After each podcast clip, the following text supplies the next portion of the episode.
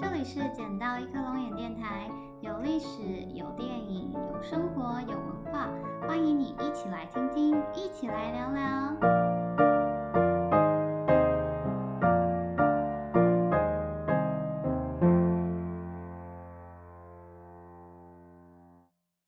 大家好，欢迎来到我们的第九集。今天的主题呢非常特别，叫做“人类是地球的癌细胞”。为什么会说人类像是地球的癌细胞呢？因为呢，癌细胞有几个非常重要的特点，例如说呢，生长不受控制，会不断的复制分裂，并且呢，会分泌一些物质让自己可以长得更好。下一步呢，就会开始蔓延扩散到全身。吸取大量的能量跟资源，让其他健康的器官跟组织开始逐渐的凋亡。这不就是人类正在对地球跟其他的生物所做的事情吗？那会想要做这个主题呢？其实这个灵感的来源呢，是因为有一天龙眼突然在吃完晚餐的时候问了我一个问题，他说：“嗯，植物会得癌症吗？”嗯，我一听到这个问题，我也愣了一下，我想说：“嗯，不会吗？”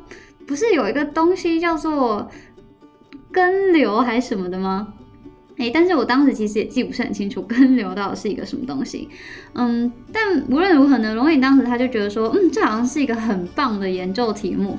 那我也就顺手 Google 了一下。非常 残念的是呢，一九九六年呢，已经有一篇探讨植物会不会得癌症的 paper 发表在 Nature 杂志上了。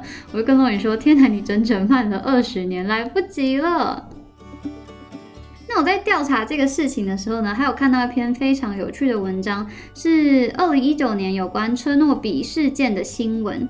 那呃，如果大家不清楚什么是车诺比事件的话，我在这边简要的说明一下。那车诺比呢是在乌克兰的一个小镇。那这个车诺比事件呢发生在一九八六年。当时呢，位于车诺比的核子电厂因为人为疏失的关系呢，发生了爆炸并且外泄的事件。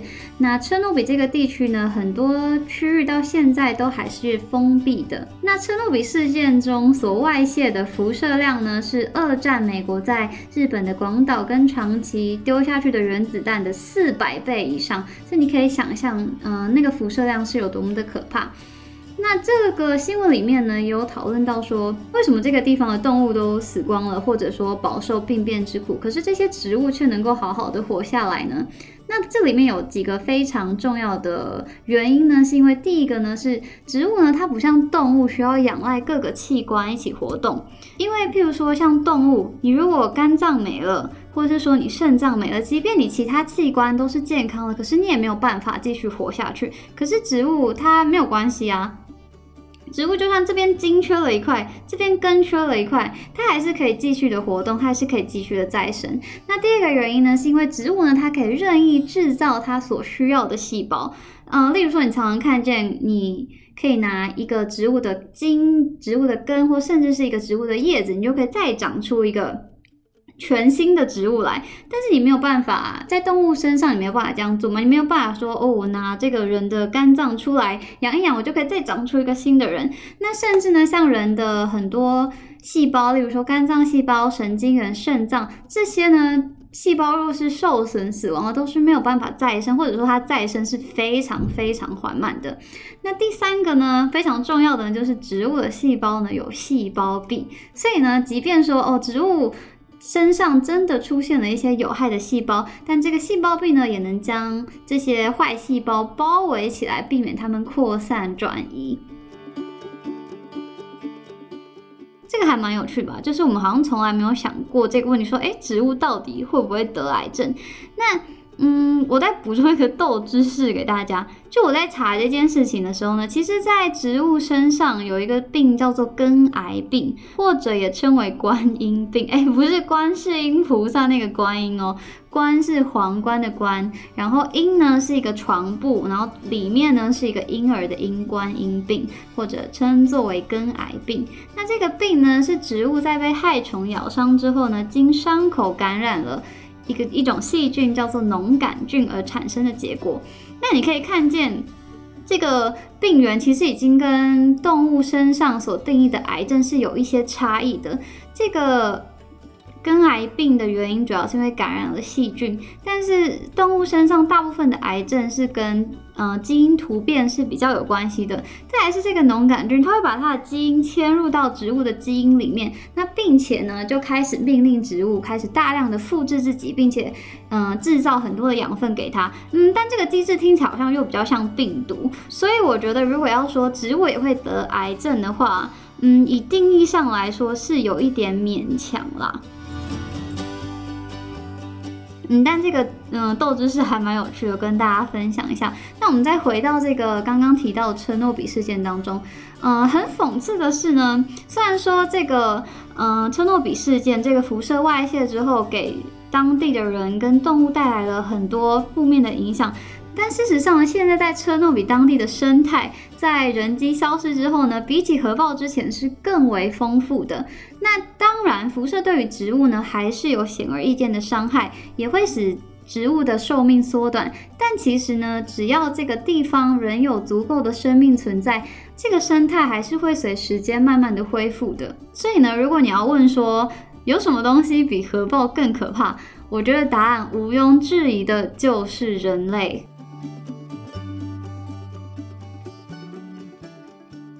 聊到人类活动对于环境的影响呢，我们也可以趁机来聊聊现在人在进行式的新型冠状病毒肺炎。那这个肺炎呢，从三月初大爆发到现在，嗯，龙眼从四月初就开始在家工作，到现在也快要一个多月了。那预计是会延长到六月中，所以又是一个多月。那如果你是在纽约的话，你可能已经在家里将近快要两个月了。那这个武汉肺炎呢，全球各地为了避免感染人数继续攀升，相继封城、隔离、施行居家禁令。那四月初开始呢，我们居住的这个州呢，也规定说，非购买民生用品、前往医疗院所等必要的行为呢，禁止出门。那健身房呢、沙龙、电影院这种，也都是早早就歇业了。那很多餐厅呢，因为没有办法内用，只能外带的关系，所以有超过一半以上选择直接关闭。那因为全世界呢，许多工厂停工以及交通工具排放的废气急剧大幅减少的关系呢，各国的空气呢都不约而同变得异常的清新。某些地区的空气中二氧化碳浓度呢，甚至降到一半以下。那中国、印度、意大利等国的 PM 二点五呢，也。极具有感的降低，雾霾消失，也让太阳能的产电效能大增。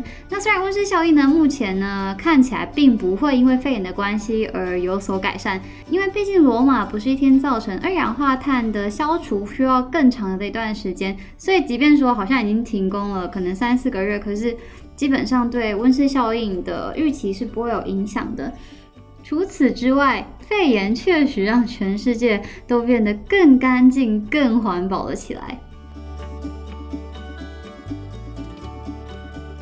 嗯，另外补充一下。同时呢，美国又研究指出呢，空气污染的严重程度跟肺炎致死率呢是有正相关的。那这个也不难理解嘛，毕竟空气污染其实就是长期慢性的在损害你的肺部功能。这个报告指出呢，每立方公尺只要增加一个 microgram 的 PM 二点五，那这个新型冠状病毒肺炎的致死率呢就会提高八个百分点。肺炎呢，除了让空气变清新之外呢，也让过去人来人往的街道变得冷清。但此时呢，动物们却开始活跃了起来。例如说呢，英国伦敦就有大麋鹿出来晒太阳。那威尔斯地区呢，有野生山羊当街游行；南非的开普敦呢，也出现了小企鹅逛大街；澳洲呢，则有袋鼠在市区大暴走。嗯，不过澳洲的袋鼠本来就时常在有人的地方大暴走了。那因为观光客大幅减少的关系呢，泰国也出现超大量猴子群当街打群架。连水总是很污浊的威尼斯呢，也变得非常的清澈，并且生机盎然，有鱼有水母，甚至还有人拍到了海豚。那智利街头呢更夸张，连美洲狮都出现了。美洲狮啊，各位！肺炎让人类消失了，但动物却回来了。也许我们都忘了，这个地球从来就不只属于我们。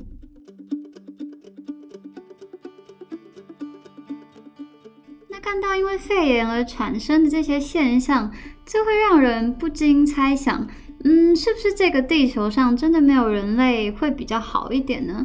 那其实国外有很多科学节目或是频道呢，就曾经探讨过，诶，如果人类突然间一夕之间消失在这个地球上，会发生什么事？嗯，你觉得会发生什么事呢？我给大家十秒钟想一想这个问题，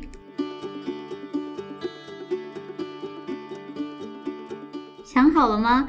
首先呢，这个世界呢会变得非常非常安静。几个小时之后呢，全世界的灯火呢会逐渐的熄灭。接着呢，无人控管的电力跟水利系统呢会让许多街道淹水，并且可能发生一连串的毁灭性爆炸事件，包括核电厂。那虽然核电厂里面当然是有安全系统，会把一切都关闭，但是呢，仍是有可能会发生像炉心熔毁，并且放出大量的放射性物质这样的意外。当然，其他像是化工厂或是炼油厂等原本就是具高危险性的设施呢，也可能在无人管理后爆炸失控，并且外泄有害物质。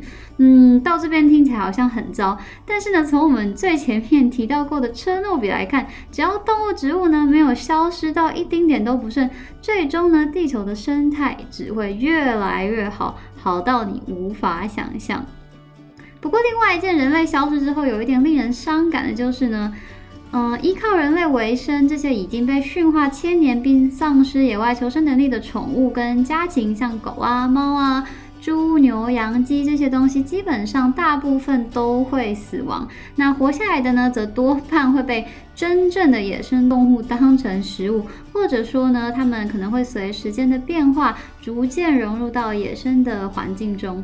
那比较令人惊讶的是呢，少了人类制造的垃圾跟厨余，当然还有暖气设备，老鼠跟蟑螂的数目将会大幅的降低。不过别担心，就算你变成化石小。强也不会灭亡的，只是会变少一点而已。那最惨的是谁呢？最惨的呢是没有了宿主的头虱。头虱呢，预计会在人类消失不久之后，跟着完全的灭亡。哇，头虱也真的是太无妄之灾了吧！全世界都在笑，只有我在哭。接着，在人类消失几年之后呢？植物草木会四处横生，无人维修的大楼跟桥墩会开始崩塌，卫星以及国际太空站也会在一两年之后呢，开始像流星一样坠毁到地球上。当然，这些我们都看不到了。那大概在人类消失的三十年之后呢，几乎在地球上已经看不到柏油路的表面了。建筑物呢也会在自然的耗损或者天灾中逐渐的崩解。首先呢是木造建筑，接着呢是钢铁建筑，例如说像巴黎铁塔啦、伦敦铁桥等等。最后呢，才是石造建筑，例如说像埃及的金字塔，或是像柬埔寨的吴哥窟。那杜拜和拉斯维加斯这些地方呢，也会重新变成沙漠，淹没在黄沙之中。人类才消失不到半个世纪，存在的痕迹已经越来越淡了。两百年左右过后，人类大量制造出的二氧化碳，终于，终于被分解完毕了。臭氧层也完成修复，地球生态史无前例的蓬勃，海里有成千上万的鱼，还有悠悠的海豚和鲸鱼。然而此时呢，因为二氧化碳浓度大幅降低，地球也可能因此迎来新的冰河时期。我们再把时间轴拉远一点，在人类消失的一千年之后，地球上几乎已经看不出来曾经有人类文明的存在了。无论贫富贵贱，这时候的你跟我都只不过是历史洪流中的一滴水珠。当然，以上这些呢都是推测，但是毫无疑问的是呢，没有了癌细胞一般生长不受控制又不断吸收其他器官资源的人类，地球一定会变得更健康、更美丽、更悠长。听完这一集，大家有没有很想要举双手支持人类灭亡？啊，好吧，身为癌细胞的我们，还是要尽其所能的做环保、爱地球，好吗？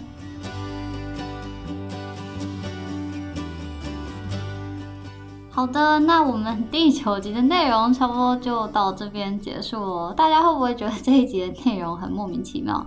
还是大家其实比较喜欢听很硬的历史呢？那如果呢你有任何意见或者心得，都欢迎你透过脸书捡到一颗龙眼，或者是任何管道留言给我，我都会非常开心的。那下一集第十集，也就是我们第一季的最后一集，我们要来聊聊呢我今年最喜欢的电影之一——中途岛之战。那这是一场美国与日军在太平洋战场上扭转形势的重要战役。那我们一二集的时候在在纳粹特辑里呢，讨论了很多二战的欧洲战场。那下一集当中呢，除了中途岛之战之外呢，我们也会讨论到很多其他重要的太平洋战役，请大家一定要准时收听哦。我是莫妮卡，我们下集见，拜拜。